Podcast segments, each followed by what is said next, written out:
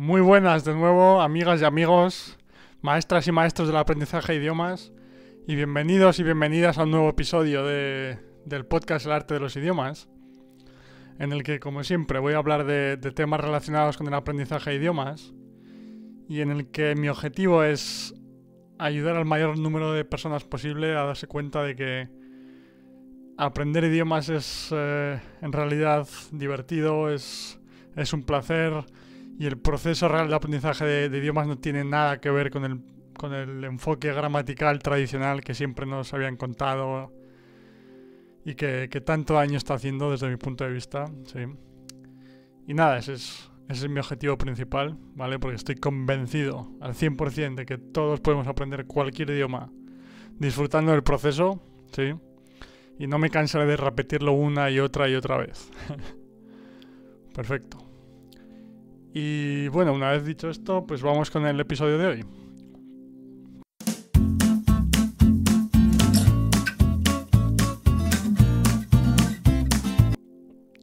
Y en, en, este nuevo episodio, en el episodio de hoy, número 21, me parece, eh, voy a hablar de, del, del, alfabeto, de los alfabetos o de los diferentes alfabetos, ¿vale? Y es que, nuevamente, volvemos a lo de siempre, al enfoque gramatical tradicional, ¿sí? Pero si, si empiezas las clases en un nuevo idioma o ves cursos, vídeos en internet o, o, presenciales o donde sea, siempre ves que siempre, siempre empiezan como la le lección número uno es el, el alfabeto, siempre, ¿no? que, me, que, me, hace gracia, la verdad, pero bueno. Eh, y como siempre, se empieza por el alfabeto porque es, no sé, porque, hombre, porque se lleva haciendo así no sé cuánto tiempo y lo vemos en todos los cursos tradicionales. Y supongo que nos pensamos que, que, es positivo, ¿no? Hacerlo de esa manera. Pero nuevamente, como digo constantemente, se trata, no se trata sino de otro intento desesperado por nuestra parte, por parte de los adultos, por, no sé, controlar el proceso conscientemente, buscar atajos, no sé, no sé ni cómo definirlo, sinceramente. ¿sí? Y la, la cuestión es que lo que hacemos nuevamente en esos cursos cuando, cu cuando queremos, o sea, cuando los profesores de esos cursos o los creadores de esos cursos o en las clases del instituto o donde sea, la, la, idea es que, como parece lo más básico del idioma, pues no sé, como aprenderlo, que al final es memorizar, como todo, ¿no? Pero aprenderlo de alguna forma, o bueno, de alguna forma, de una forma consciente, como hacemos todo, ¿no? En, los, en las clases tradicionales, para, digamos, que tener un poco el conocimiento básico del idioma, ¿sí? Pero nuevamente, como digo siempre, aprender las cosas conscientemente no quiere decir que, vayas a ser capaz de utilizarlas después o que te, o que te sirvan realmente para el proceso de, adquisición de un idioma y, eventual capacidad para comunicarte. Porque como siempre digo, es que aprender el idioma conscientemente, aprender las reglas gramaticales, memorizar, etc., no tiene nada que ver con el proceso real de, de adquisición de un idioma. Son dos procesos completamente diferentes, ¿vale? En todo, esto que estoy hablando de los alfabetos, voy a poner un ejemplo ahora con, un idioma que he empezado a aprender y que tiene un alfabeto diferente para, que veáis a lo que me refiero eh, con más detalle, ¿vale? Y antes, de, antes de ir con eso, nuevamente quiero volver al ejemplo de los niños pequeños, porque estoy seguro de que mucha gente está pensando, o cuando hablo de estas cosas, gente me dice, sí, pero los, los niños pequeños también aprenden el alfabeto, ¿no? Tienen los famosos cuadernos o, no sé, documentos, papeles, lecciones, yo qué sé, como quieras llamarlo, en los que aprenden el, alfabeto de forma aislada, ¿no? Digamos la A, la B, la C, etc. Y nuevamente, como digo siempre, co co como eso de alguna forma lo podemos medir, de nuevo, eh, pensamos que eso es lo que ayuda realmente a los niños, o pensamos que eso es realmente lo que nos ayuda después a nosotros adultos al aprender un nuevo idioma. ¿sí? Y nos olvidamos, en el caso de los niños, como siempre, nos olvidamos de todos esos libros que sus padres le han leído en casa. mientras, mientras le mostraban el, el, texto de la historia a la vez. De los cómics que han leído antes de esas clases en, en el colegio, etcétera, etcétera. hay tantas actividades placenteras, por supuesto, es clave siempre, tantas actividades placenteras que, que son más difíciles de medir, o que es, más difícil de medir el impacto que tienen en, el aprendizaje del idioma, porque no son medibles, porque son... Em, porque se basan en el aprendizaje subconsciente del idioma, que es realmente cómo se produce, ¿no? Pero, como decía, no, no se pueden medir, no se pueden no puedes decir un día concreto, pues hoy he leído este libro y he mejorado un 5%, yo qué sé, la medida que quieras utilizar, ¿no? O sea, es, eh, eh, es más difícil de medir en, contraposición a, la típica clase gramatical o, o, a memorizarte el vocabulario, aprendértelo conscientemente que antes de la clase no te lo sabías y después sí, ¿vale? Pero como siempre, ya sabemos que saber las cosas o aprender las cosas conscientemente no tiene nada que ver con la capacidad real para comunicarse después. Incluso sin entrar en el terreno de, esa capacidad para comunicarse, simplemente para el hecho de, ser capaz de escribir después, que es un poco diferente simplemente por el hecho de que tienes tiempo para pensar las cosas, ¿sí? pero estoy convencido también de lo que ayuda a los niños y, a nosotros como adultos realmente a ser capaces de escribir después en el idioma no es aprenderse el alfabeto conscientemente al principio, sino es todas esas horas de lectura que hemos pasado, pues dependiendo de nuestro nivel, cómics, libros juveniles, libros para más ya más complejos, etcétera, eh, artículos, eh, textos, eh, lo que quieras, ¿no? que nuevamente no, son medibles, ¿sí? Y, es realmente lo que, lo que nos ayuda a, aprender el idioma. Pero bueno, vamos con el ejemplo para que veáis todo esto un poco más claro, ¿sí? Y la cuestión es que empecé a, a aprender ruso hace unos meses, ¿vale? Y bueno, en, en, lo que se refiere a la comprensión etcétera, ya he comentado en alguna ocasión que, el hecho de, conocer el polaco me, ayuda a comprender ciertas palabras que de otra forma no, sería capaz de entender, ¿no? Pero centrándome en el, tema de hoy, que es el alfabeto, el ruso es el, primer idioma que, estoy aprendiendo que tiene un alfabeto diferente. Sí, tiene el, alfabeto cirílico, Y entonces, es que me acuerdo, o sea, nuevamente, todos los cursos tradicionales que veas de ruso, las clases a las que vayas, vídeos, eh, clases de colegio, instituto, lo que quieras, lo primero que hacen que es el alfabeto en ruso. O sea, para que te memorices los símbolos o las, las, diferentes letras que utilizan, etc. Y de hecho, constantemente, cuando, cuando hablo con gente sobre aprender ruso en este caso o idiomas con otro alfabeto, eh, o sea, hay gente que lo tiene... Hay gente que digamos que se da cuenta de que no es a ver cómo lo explico. De que no es eso simplemente lo que necesitas o que no es suficiente, pero siempre todo el mundo te dice que hasta cierto punto necesitas memorizar eh, algunos de los símbolos o de las, eh, de las nuevas letras, porque son diferentes al alfabeto que estás acostumbrado. Sí, en mi caso el alfabeto latino, digamos, pues de español, inglés, francés, italiano, portugués, etc.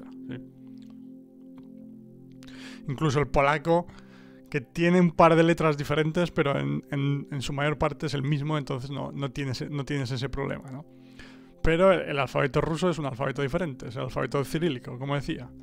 Y entonces, cuando empecé constantemente, vas a tener que estudiar las, las, letras, o vas a tener que aprenderte, que memorizar los símbolos. Y yo que repito, o sea, bueno, quiero dejarlo claro, como no había, no había estudiado nunca, no estudiado, no me gusta la palabra estudiar, no había aprendido nunca un idioma con un alfabeto diferente, tampoco tenía yo la, la experiencia y tampoco he leído tanto sobre el tema como sobre el aprendizaje de idiomas en general, ¿no? Pero yo, o sea, dentro de mí yo ya sabía que, digo, esto es, es imposible que, que, esa sea la forma de, de aprender un alfabeto diferente, ¿no? Y casi sin darme cuenta, o casi sin querer o sin ser consciente de ello, como he dicho en otros episodios, cuando empecé a aprender el ruso lo hice con, con, vídeos en internet de otros profesores que utilizan las historias y, actividades similares para enseñar el idioma, y especialmente, como he, mencionado varias veces, el, canal de mi amiga Inna de, Moscú que se llama, que se llama Comprehensible Russian. ¿Y qué, qué pasó en, en, varios de los, de los vídeos, de los episodios? Que en, en varios de ellos ella tiene, tiene como un mapa de Europa en el fondo, ¿sí? Pues porque lo utiliza para, para las historias o para hablar de, de, cuestiones culturales, geográficas, etc. Y tiene un mapa de, de Europa con los nombres de los países en alfabeto cirílico, claro. Y entonces, después de varios vídeos me empecé a dar cuenta de que mi cerebro, por, digámoslo así, sin, sin yo ser consciente de ello, empezaba a notar patrones. ¿Me explico? Pues Um, Ina, la profesora, en este caso Ina, hablaba de Francia, por ejemplo, y yo veía que la, primera, la primera letra de Francia es, es como, un, como, una especie de globo con un, por decirlo de forma eh, sencilla, es como una especie de globo con un palo en medio, ¿vale? o sea, es, es, el símbolo de esa letra y yo no sabía que, cuál era el sonido de esa letra o qué, qué, Sí, exacto. ¿Cuál era el sonido de esa letra? ¿Qué letra era, no? Y claro, en varios vídeos empecé, empecé a darme cuenta de que mi cerebro notaba patrones como que esa primera letra de Francia y la primera letra de Finlandia eran la misma. Y cuando ella las pronunciaba, bueno, aparte de que empiezan por el sonido de F en español también, ¿no? Entonces eh, era, era más fácil todavía. Pero cuando ella las pronunciaba y yo veía que, que Francia empezaba por esa letra y Finlandia también, inconscientemente, sin darme cuenta, mi cerebro ya lo había, ya, lo había notado. Es decir, y como siempre con todo, con varias repeticiones, o al verlo en varios vídeos diferentes, ya digamos que había adquirido que esa letra equivalía al sonido F. Que no, sé si es siempre exactamente el mismo sonido F de español o puede ser, no sé, Fs diferentes, por decirlo así. Pero vamos, el sonido F, para entendernos de una forma sencilla, ¿no? Entonces, pues eso funciona con, la F en el ejemplo de Francia y Finlandia o con otras. O cuando eh, en el contexto de una historia eh, la profesora tiene un texto, la profesora o el, sí, el canal que sea, en este caso hablo de Inna, la profesora pues si tiene un pequeño texto sobre la historia y además pronuncia varias de las palabras o explica varias de las palabras a la vez que señala el texto, empiezas a notar patrones de, pronunciación también, sin darte cuenta. ¿sí? Pues el ejemplo de Francia, como decía, o el eh, no sé qué otro ejemplo. Hay. Bueno, es el ejemplo más claro que vi, ¿no? Pero quiero decir, cualquier palabra que si. Si ves la palabra sin, ningún tipo de contexto de la historia y sin que el profesor la pronuncie a la vez, no, sabes diferenciar, no sabes distinguir las diferentes letras o, los sonidos de las diferentes letras. No sabes leer esa palabra en una forma, ¿no? Pero cuando aprendes el idioma a través de historias y actividades similares, como decía, en, la que, en las que el, profesor o el, o el creador del vídeo o el recurso que sea explica o, narra la historia o, lee, lee las palabras a la vez que tú las ves, empiezas a notar los patrones de los sonidos, que esta letra que se repite aquí varias veces y tienes este sonido, etcétera, ¿no? Y si además tienes el contexto de pues lo que decía, el, de Francia, pues tiene la palabra Francia en el país de Francia, que yo sé que es Francia, o la palabra Finlandia en el país que yo sé que es Finlandia. Pues ni siquiera necesito que ella lo pronuncie eh, eh, al mismo, a la vez, me refiero, sino que cuando lo escuche más adelante en el futuro, me voy a dar cuenta de que esa letra es la F, es el, o sea, equivale al sonido de la F en nuestro alfabeto, ¿no? Pues porque lo he visto en Francia y en Finlandia. Y este es un ejemplo pequeño, pero que yo creo que funciona con el, idioma en, su, en, su, en su totalidad, ¿sí? Por decirlo de, de alguna forma. Y entonces, poco a poco, y notando esos patrones, como decía, de forma subconsciente, inconsciente, sin darme cuenta, pues poco a poco empecé, empecé a darme cuenta de, las pronunciaciones de diferentes, de diferentes eh, letras que son diferentes. O sea, que son... Sí, que son diferentes, valga la redundancia, que son diferentes en nuestro alfabeto latino y en el alfabeto cirílico. Y poco a poco, leyendo historias muy sencillas en las que escuchaba a la vez, pues o sea, aprendí a leer en un alfabeto diferente sin necesidad de, memorizar ni un mínimo símbolo ni nada. O sea, cero. Totalmente cero, ¿vale?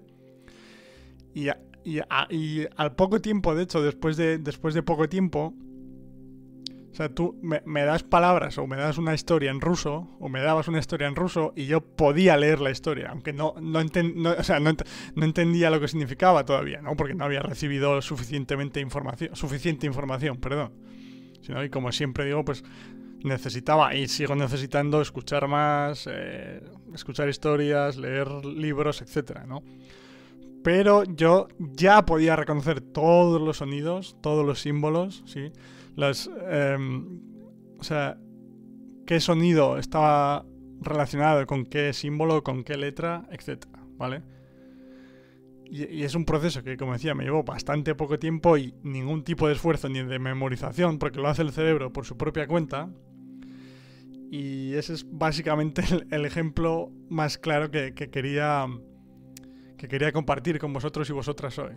Y el, como siempre, el, propósito de este episodio es nuevamente el hecho de que ya sea ruso, o sea, no, o sea quiero decir, no, tiene que ser ruso o chino, japonés, un, idioma con un alfabeto diferente, sino que es incluso con un, un idioma que tenga un alfabeto, bueno, incluso no, todavía más, con un idioma que tenga un alfabeto latino como el tuyo, si, si eres español o hispanoparlante, ¿sí? Es que, no necesitas memorizar nada, no necesitas ese esfuerzo consciente mental agotador, ¿vale? Sino que afortunadamente el cerebro es bastante más inteligente que nosotros. si, tiene sentido eso que digo, ¿vale? O sea, es como que ese... A ver cómo lo explico esto. Esa... Mm, ese intento de controlar las cosas que tenemos nosotros los humanos y en, el caso de los idiomas concretamente, afortunadamente el cerebro subconsciente, no sé si estoy utilizando los términos correctos, pero creo que me entendéis, ¿no? Afortunadamente el cerebro subconsciente o la parte del mecanismo del lenguaje que realmente adquiere el lenguaje es más inteligente de, lo que nosotros somos como, no sé, eh, como especie al intentar buscar atajos para aprender idiomas. No sé si me lo he expresado bien, pero creo que se entiende, ¿no? Entonces, nuevamente, ese es mi objetivo, que no necesitas estudiar, no necesitas memorizar el alfabeto, aunque sea diferente, que no. que, que todo eso son atajos y barbaridades que no sé de dónde salieron, pero que los adultos nos hemos creído hasta la médula y, seguimos haciéndolo. Y, siguen siendo la causa de, del hecho de que tantas personas acaben rindiéndose al aprender idiomas. Y, y es que es lo último que quiero ver. Entonces todos los episodios están dirigidos a, eso, a ayudaros a comprender que, se puede aprender cualquier idioma disfrutando, sin necesidad de memorizar, de, de, esa, de ese proceso arduo y aburrido que, al que desafortunadamente estamos tan acostumbrados. ¿vale? Y nada, con esta mm, reflexión final me despido por el, en el episodio de hoy, ¿vale? Y como siempre, cualquier comentario, sugerencia, duda... Eh, Pregunta, sí, si estás escuchando este episodio en YouTube o alguna plataforma en la que puedas dejar tus mensajes, adelante, porque estaré encantado de responderte. Y me darás ideas para el futuro, como siempre digo. Así que nada, gracias de antemano por, ver este episodio hasta el final, o por escucharlo, mejor dicho. Y nos vemos en el próximo y que tengas un buen día, amigo o amiga, eh, maestra y maestro del aprendizaje de idiomas. Y nos vemos. Chao.